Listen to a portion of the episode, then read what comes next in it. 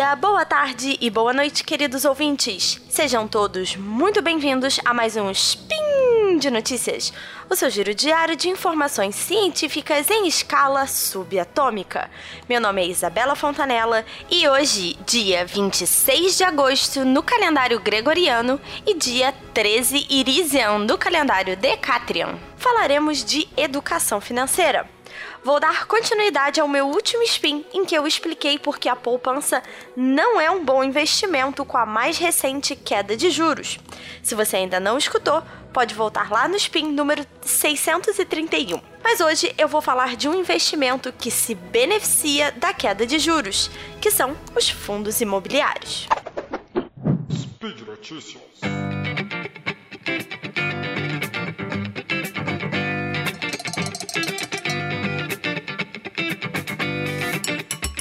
Então, gente, brasileiro gosta muito de investir em imóveis e é, é quase uma tradição, né?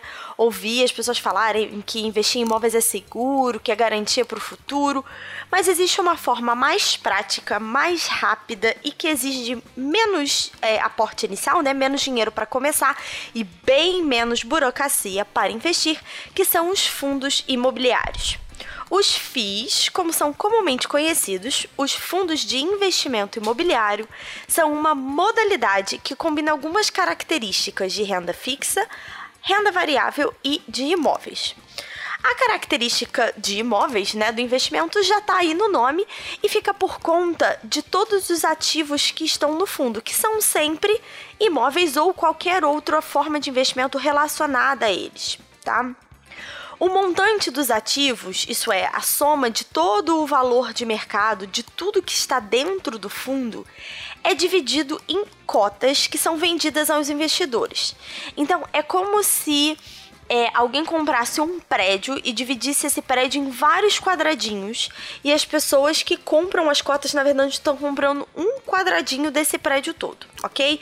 Mas os fundos podem ter vários prédios, vários escritórios, vários galpões, galpões e hum, outros tipos de investimento relacionados a imóveis, tá? É, imagina uma festa, né, em que alguém comprou toda a comida, toda a bebida, toda a decoração e no final todo mundo rateia junto os custos e a diversão. Os fins, os FIIs são muito assim. Mas como há muita gente que está rachando a conta, os, esse tipo de fundo acaba conseguindo juntar um valor infinitamente maior do que qualquer investidor individual seria capaz de investir, o que acaba garantindo recursos suficientes para comprar imóveis maiores e melhores que acabam oferecendo uma rentabilidade mais interessante para todo mundo. Os FIIs funcionam no que a gente chama de condomínio fechado. Isso é, para que um cotista saia, para que alguém deixe de fazer parte do fundo, alguém tem que assumir o seu lugar. E isso é feito através da negociação das cotas diretamente na bolsa de valores. Lembra que eu falei ainda há pouco que os FIIs têm um pouquinho de renda variável? É por isso, porque as cotas são negociadas nos pregões diários diretamente na bolsa, no caso do Brasil, na B3, e o preço varia igualzinho uma ação. É, para a galera que já viu, né, que fica mudando centavo, muda o preço todo dia, os FIIs funcionam do mesmo jeito. E essa mudança, essa variação de preço depende do interesse de compradores e vendedores e está sujeita a perdas e ganhos diários. Como cada fundo tem um número diferente de cotistas, a liquidez, que é a quantidade disponível para você comprar e vender todos os dias desse investimento, pode variar bastante. Mas os FIIs também têm um quê de renda fixa, que fica por conta dos rendimentos que são pagos mensalmente. Lembra que a gente está falando de imóveis, certo? Então, os rendimentos mensais nada mais são do que os aluguéis menos os custos, que são divididos igualmente pelo número de cotas. Esses rendimentos vão variar conforme a qualidade, a taxa de ocupação e a gestão de cada um dos fundos, mas sempre tem uma frequência mensal e permitem ao investidor programar um fluxo de renda, isso é, dá para saber mais ou menos quanto receber todo mês. Os gestores de cada fundo têm sempre a obrigação de, de, selecionarem somente ativos de mercado imobiliário, que podem ser imóveis residenciais ou comerciais, já construídos ou em construção, ou até mesmo outros produtos lastreados, isso é, relacionados a imóveis, como cotas de outros fundos imobiliários, letras de crédito imobiliário, a LCI, e os CRIs, que são os certificados de recebíveis. A composição específica de cada carteira, de cada fundo, vai depender do regulamento de cada situação. Então, antes de aplicar nessa modalidade, é importante estudar cada caso que te interessa e são muitas as opções no mercado. Os fundos cujos ativos ficam todos em imóveis físicos são chamados de fundo de tijolo. Aqueles que têm base em outros investimentos imobiliários são conhecidos como fundos de papel, e os que agregam os dois são os mistos.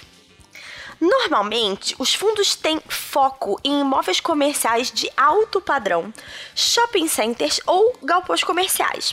E cada gestora se especializa nessas áreas, então é muito raro encontrar fundos que misturam tipos diferentes de imóveis. Normalmente o pessoal se especializa para entender mais do mercado e ter mais contatos. Cada tipo de imóvel tem as suas particularidades e, de novo, é importante pesquisar porque eles têm características muito diferentes. Como eu já falei, o funcionamento do fundo é como se fosse um grande condomínio. Nós temos diversos donos que pagam a uma administradora ou a uma gestora para lidar com todas as questões burocráticas que envolvem organizar os inquilinos, pagar as despesas e essas pessoas, em troca, recebem os rendimentos dos aluguéis descontam os seus custos, os custos de administração e pagam aos cotistas. Esse sistema é também é importante explicar que se todos os imóveis do fundo estão desocupados ou uma quantidade grande desses imóveis estiver desocupada, como os cotistas são donos, eles podem receber menos né, aluguel, ou até mesmo precisar ajudar a pagar os custos com IPTU e condomínio. É raro, muito raro, mas pode acontecer. E como investidor, como é que você ganha dinheiro? basicamente de duas formas: através do pagamento mensal dos rendimentos ou com a apreciação do valor da cota diretamente na bolsa. Mas, de novo, lembre-se que assim como o preço da cota pode subir, ele também pode cair e tudo depende das circunstâncias do mercado em cada dia. Os FIIs oferecem ao investidor uma certa facilidade também para começar a investir, porque podem ter investimentos iniciais bem baixinhos, já que o mínimo para comprar é apenas uma cota, que tem normalmente valores mínimos em torno de 80 e 100 reais, dependendo de cada fundo. Para você saber mais, você pode consultar a página das administradoras, já que elas são obrigadas a postar informações mensais sobre o andamento dos seus investimentos e o pagamento de dividendos todos os fatos que podem ser relevantes sobre o fundo ou sobre as decisões das assembleias também devem ser disponibilizados nos sites, além de fornecidas à CVM, que é a Comissão de Valores Mobiliários, uma autarquia que é, ela não controla, né? Mas ela fica de olho nesse tipo de investimento também. E como é que o FI ganha com essa queda de juros? A queda de juros, na verdade, estimula a economia, que, de uma forma geral, é bom para as empresas. Os fundos que investem em shopping ganham com estímulo ao consumo. Os fundos que investem em galpão ganham com a necessidade das empresas expandirem a sua distribuição. Fundos de tijolo comercial ganham quando as empresas buscam escritórios maiores e melhores para instalar suas operações. Além disso, juros menores estimulam a compra de imóveis, o que pode ser interessante para os fundos de recebíveis. Se a gente for comparar a, o investimento em FIIs com o investimento em imóveis físicos, é, o FII tem uma certa comodidade, porque você não precisa ter que gerir tudo, você não precisa controlar tudo, a gestora é responsável por isso e a gente paga uma taxa de administração pequena. A gestora fica responsável pela cobrança dos aluguéis, negociação de contrato, necessidade de manutenção, tudo isso. Também a vantagem da diversificação.